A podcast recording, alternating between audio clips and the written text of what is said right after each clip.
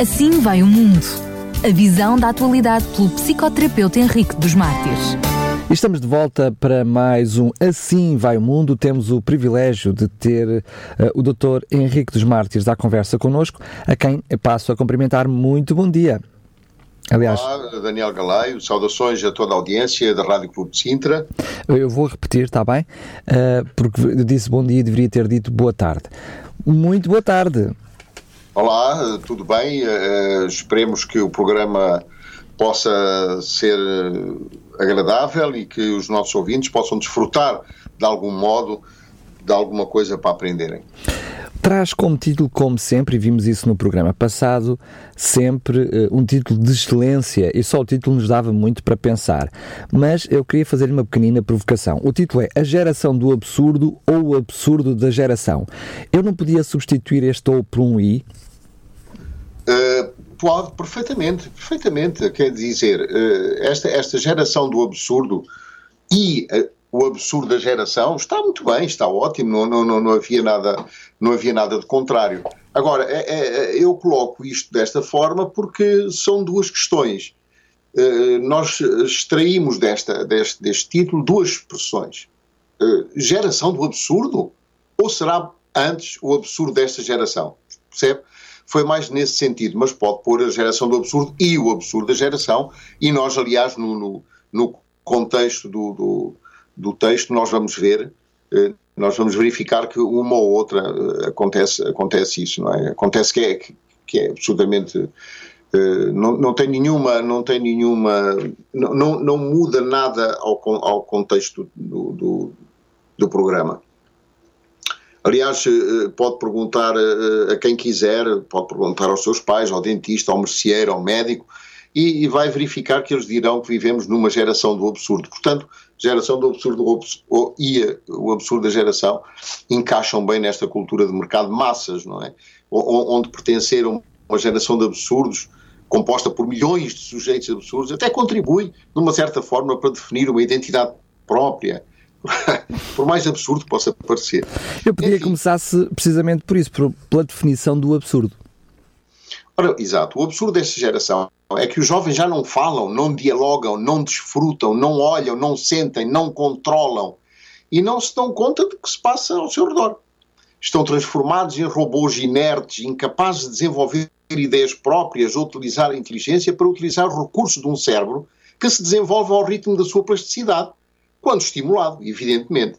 Ora, a definição de absurdo, dentro disto, desta introdução que eu acabei agora de fazer, eh, pode definir-se como uma sensação, um sentimento que implica uma série de consequências, uma atitude idiota face ao mundo.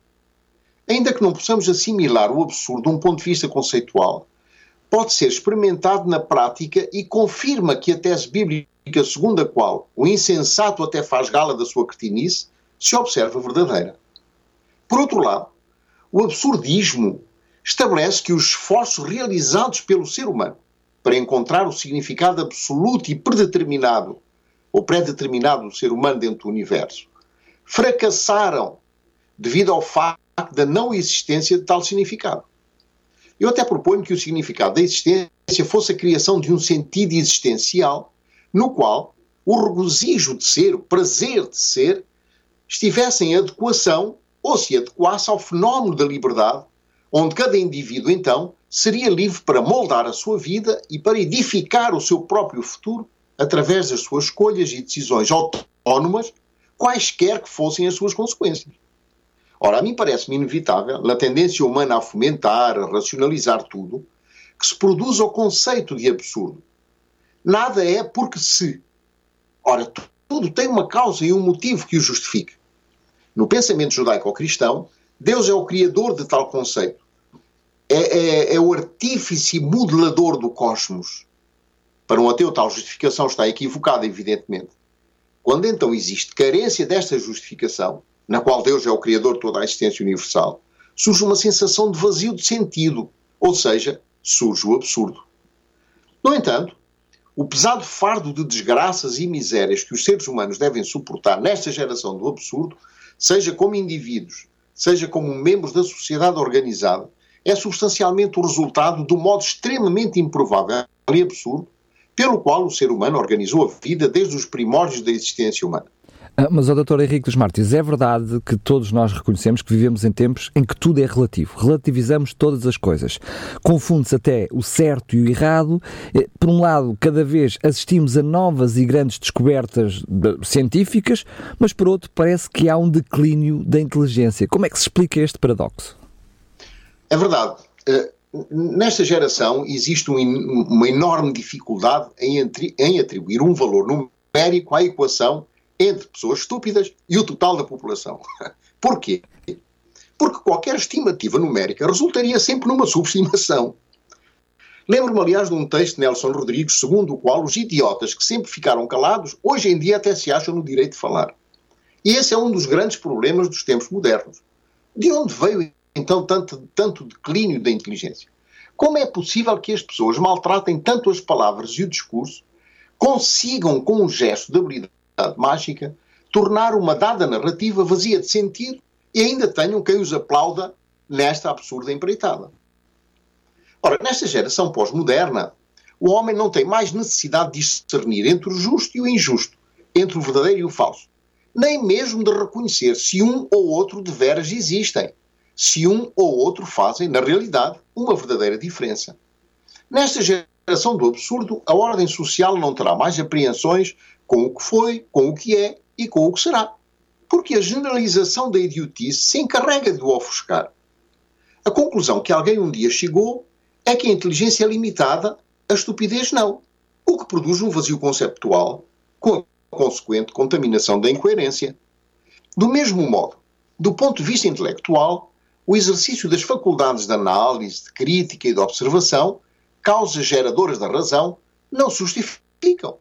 Porque, na imbecilidade absoluta, esses atributos perderam o sentido de ser. Já dizia Platão: o sábio fala porque tem alguma coisa a dizer, o tolo fala porque tem que dizer alguma coisa. Assim, o título da imbecilidade mentes humana, de uma frase escrita pelo arcebispo de Avranches, pode ser considerada como epígrafe deste século. Qualquer homem pode sentir a sensação de absurdo em qualquer esquina. Como tal, na sua nudez desoladora, com a sua luz sem brilho, é inatingível, diz Alberto Camus em O Grito do Sísifo. Dr. Henrique dos Martins, é verdade que este declínio intelectual, chamemos-lhe assim, já se alarga há alguns anos, mas podemos afirmar que o fenómeno das redes sociais vieram colaborar na, na expansão deste vírus do absurdo? Ora, o escritor italiano Umberto Eco vem acentuar essa ideia justamente, afirmando que as redes sociais vieram dar voz aos imbecis. O mundo absurdo nasce no momento em que a consciência desperta, no momento em que cada dia emerge a noção da condição humana de máquina viva, do colapso do fantasma da realidade, que na realidade, e perdoem-me a, a redundância, não existe senão no imaginário carente de coerência. A existência está sobrecarregada, portanto, de absurdos. Uns nos fazem rir, outros nos levam a refletir. Rimos do absurdo porque nos aterroriza. Uns são completamente ilógicos e outros completamente incoerentes. Uns nos parecem opostos quando de facto são delirantes. Uns são ineptos, outros parecem fantásticos. Uns são producentes e outros contraproducentes. Enfim, existem os absurdos do absurdo e os mestres da absurdidade. Vivemos, portanto, nesta geração de absurdos, promotora de uma absurda geração. Quando o absurdo é demasiado absurdo, ele se representa como algo improvável mas não impossível. Nesta ótica, a ilusão do absurdo depende de como cada um de nós o adota e o recolhe na sua própria existência absurda. Portanto, o absurdo questiona o próprio sentido das coisas. Porque, por que razão tudo tem que ter um sentido, uma causa, um porquê? Temos que imaginar que o sentido é o maior dos nossos sentidos e essa é só por si uma razão da necessidade de idealizar o absurdo como um sentido para que a vida tenha sentido. Mas não é precisamente o que distingue os seres humanos demais, das demais criaturas, não é o facto de serem pensantes, no qual raciocinar é precisamente uma essência do próprio ser? Exatamente. O, o, o ser humano tem necessidade de raciocinar em termos lógicos. As circunstâncias da vida sucedem-se de uma forma lógica. E o sentido é a ferramenta que permite dar sentido a uma dada situação da vida.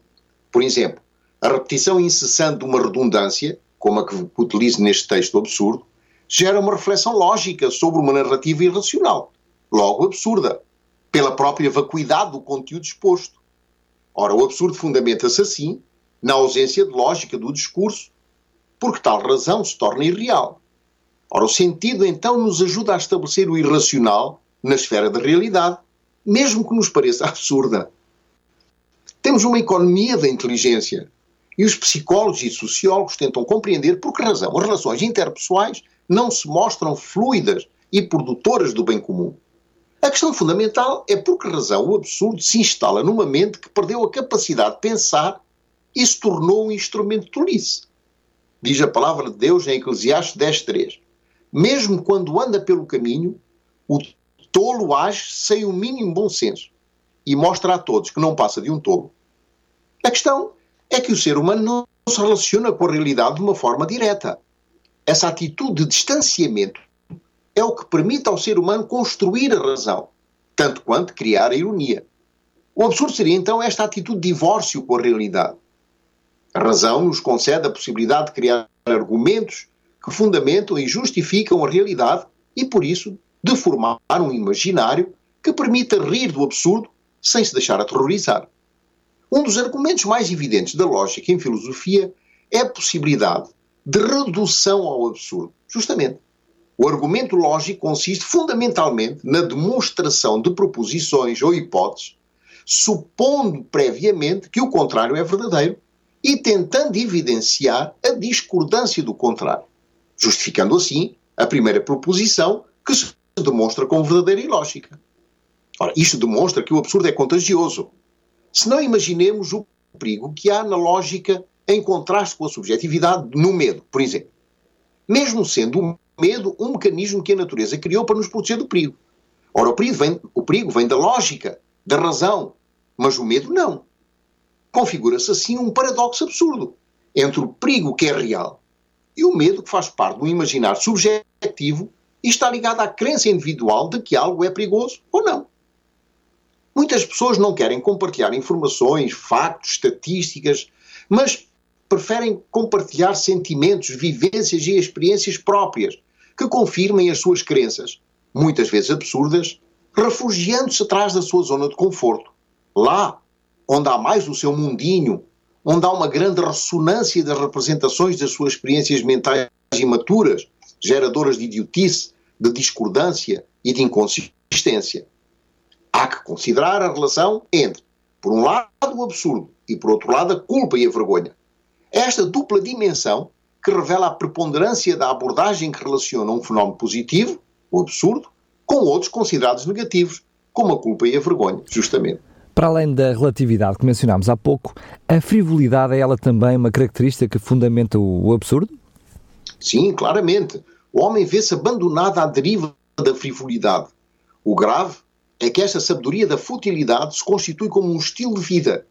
Mas para além da frivolidade, temos ainda o servilismo, ou seja, o prazer de ser escravo.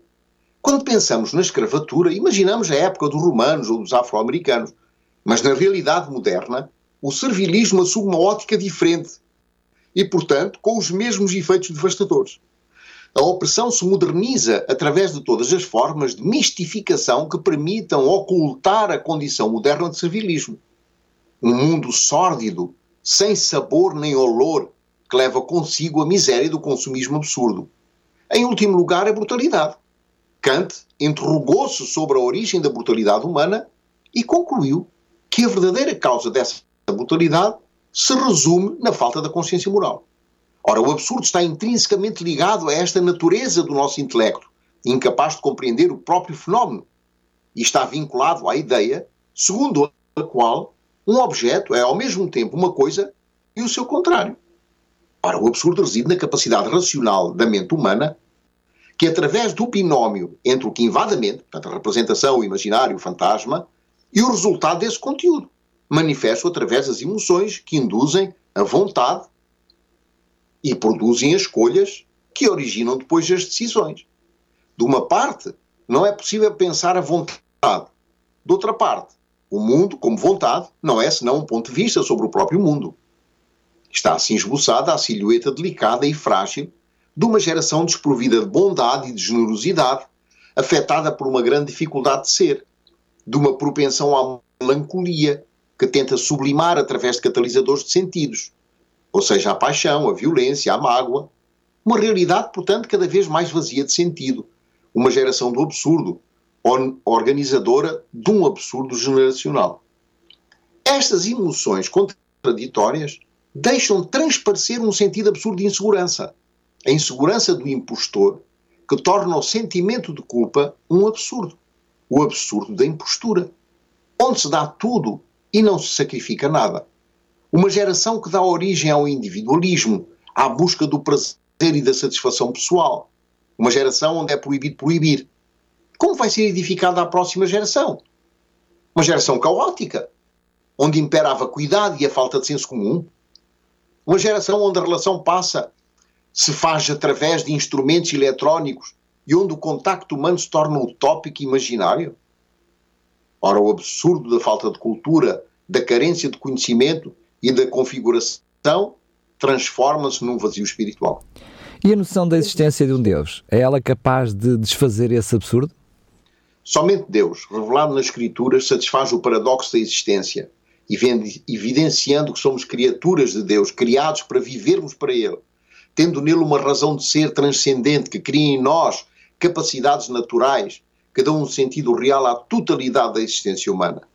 O absurdo é que a humanidade antepõe uma existência autónoma e fragmentada, onde predomina e prevalece a sua própria vontade, desvinculada da vontade de Deus.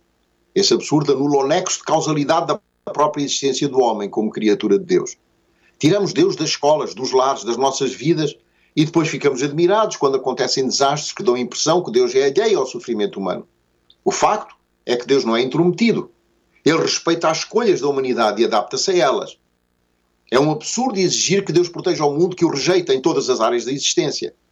Um dia, o pastor Frédéric Lenoir, num diálogo com Hubert Reeves, astrofísico do Quebec, pergunta se ele se definia como um crente. O cientista respondeu-lhe: Crente de quê? Crente em quem? Eu não sou ateu. Eu acho que existe alguma coisa para além da realidade. Mas qual é essa realidade? O pastor Lenoir respondeu: Mas o senhor recusa dizer que Deus é a realidade por quê? Ele respondeu: Desconfio das palavras que nos aprisionam. A palavra Deus foi demasiadamente utilizada. É uma palavra que induz muita confusão. 30 mil religiões cristãs, 30 mil compreensões diferentes de Deus. E se tivermos em consideração as outras grandes religiões do mundo, com as suas divisões e subdivisões, encontramos numa autêntica floresta de interpretações de Deus e podemos até nos questionar. Como não nos perder? Uma palavra que aprisiona. Tantos mal entendidos sobre essa palavra. É uma palavra pesada, dirá Martin Buber, filósofo judeu. Deus é a palavra mais sobrecarregada de sentenças humanas. Nenhuma palavra foi tão rebaixada, tão despedaçada, tão gerações humanas derramaram sobre essa sobre essa palavra o peso das suas vidas angustiadas. Eles esmagaram, ela jaz na poeira e carrega todos os fardos. Gerações humanas com as suas divisões despedaçaram esta palavra. Jean Domerson dizia: a ideia que os homens têm de Deus faz correr muito sangue, já fez correr muito sangue e tinta. Deus é um grande provedor de guerras e de crimes, os mais hediondos. Ainda maior que a sede de poder ou a paixão do dinheiro, com a qual até nos confundimos. Os homens encontram em Deus, ou na ideia que têm dele, uma verdade absoluta, que deve ser utilizada e disseminada a ferro e fogo. É forte, mas é a realidade. Não de Deus, mas a realidade dos homens, daquilo que eles pensam e dizem de Deus.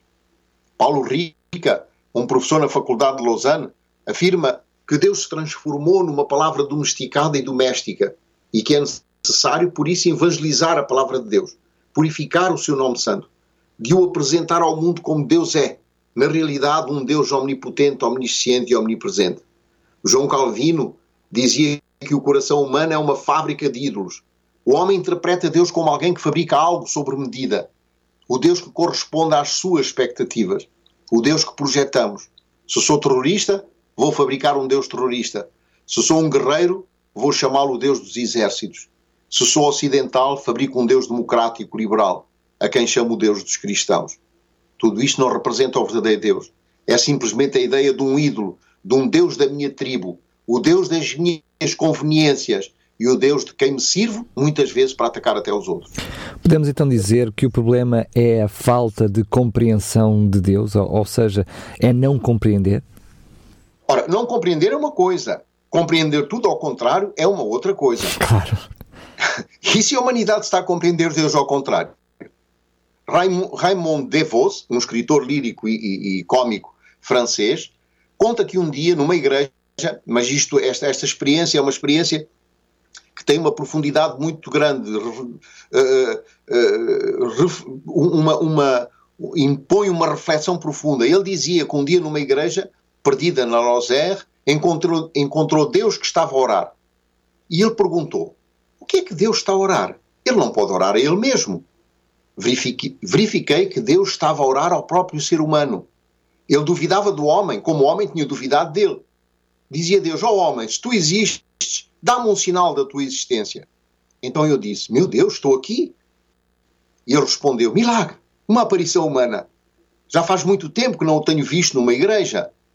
Michel Bourgelat dizia que desde menino escutava a oração dos homens. Gostaria tanto que por uma vez os homens escutassem a oração de Deus. Uma geração absurda. Rimos porque justamente é um absurdo. Na palavra de Deus não existe nenhuma descrição especulativa de Deus. Não existe na Bíblia uma visão abstrata e filosófica de Deus. Na palavra de Deus, ele é apresentado através de parábolas e histórias, onde encontra os homens nas suas condições próprias e únicas, com as suas forças e fraquezas, com a sua grandeza e a sua humildade. Não se pode compreender Deus fora da sua palavra. Para o compreender, é necessário entrar nessas histórias onde Deus encontra um povo e mantém com ele uma relação de amor. Conhecer a Deus é procurar, através desses encontros com o homem, o que ele tem a dizer com respeito a ele mesmo. Podíamos ainda acrescentar a indisciplina a este conjunto de absurdos que já mencionou? Exatamente, porque esta geração é também marcada pelo absurdo da indisciplina. Nos lares, nas escolas, na sociedade, os jovens estão a, des a desaprender o senso da responsabilidade. Existe uma grande impunidade da parte dos pais, que geralmente ou estão os dois ocupados durante o dia e não têm tempo para orientar os filhos, ou estão separados e com receio de perder o amor dos filhos em relação um ao outro, assumem condutas de condescendência e indulgência com erros graves que abrem brechas na formação de um caráter exigente e obediente. Além do mais, hoje em dia confrontamos com o absurdo do menor esforço. Os jovens precisam aprender que para conseguir algo na vida é necessário esforço, empenho e renúncia. O que se passa é que não aprendem mais as coisas elementares, como a tabuada, por exemplo, que no meu tempo dava direito a umas palmas atuadas bem, bem fortes, porque têm ao seu dispor aparelhos cada vez mais sofisticados que fazem todos os cálculos numa fração de segundos. Esses aparelhos elaboram cálculos geométricos, logarítmicos, curvas, tangentes e secantes em menos de um piscar de olhos. Os telemóveis, constantemente conectados à internet, são uma fonte de informação, muitas vezes falsa, que priva os jovens das horas de pesquisa numa boa biblioteca. Aliás, já se perdeu até algum tempo o bom hábito de fazer uma biblioteca em sua própria casa. Os únicos livros que ainda vamos conseguindo colecionar são o Tintin, o Iron Man ou o Superman. Vivemos num mundo simulado, portanto, onde cada um de nós é uma figura teatral, uma farsa repleta de orgulho e desejos insatisfeitos, onde cada peça conta uma história melodramática, uma história com finais felizes, outras com finais desastrosos.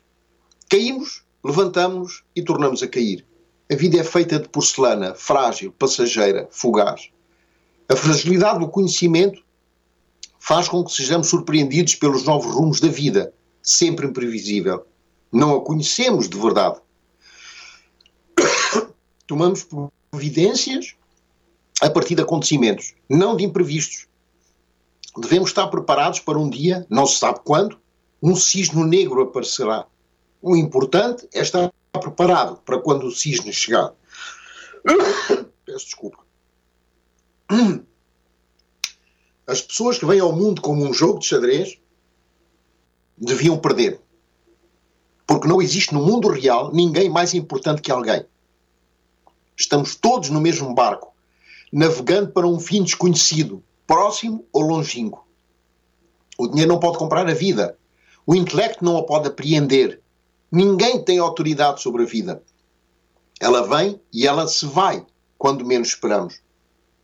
O que fica é a recordação do que deixamos.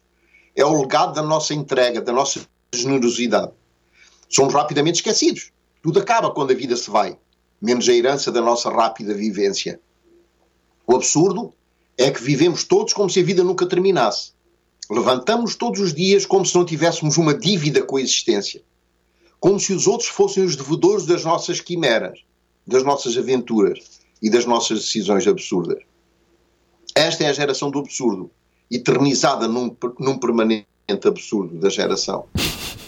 Para o próximo programa, vamos entrar num outro tema, o túmulo interior, o instinto de preservação ou a preservação do instinto. Muito bem. Aqui fica então mais esta frase e mais esta dica que, como sempre, nos deixará a pensar, agora não durante uma semana, mas até daqui a 15 dias, onde voltaremos a ter o próximo programa. Doutor Henrique dos Martins, mais uma vez agradeço e até ao próximo programa. Até ao próximo programa. Saudações a todos. Assim vai o mundo. A visão da atualidade pelo psicoterapeuta Henrique dos Mártires.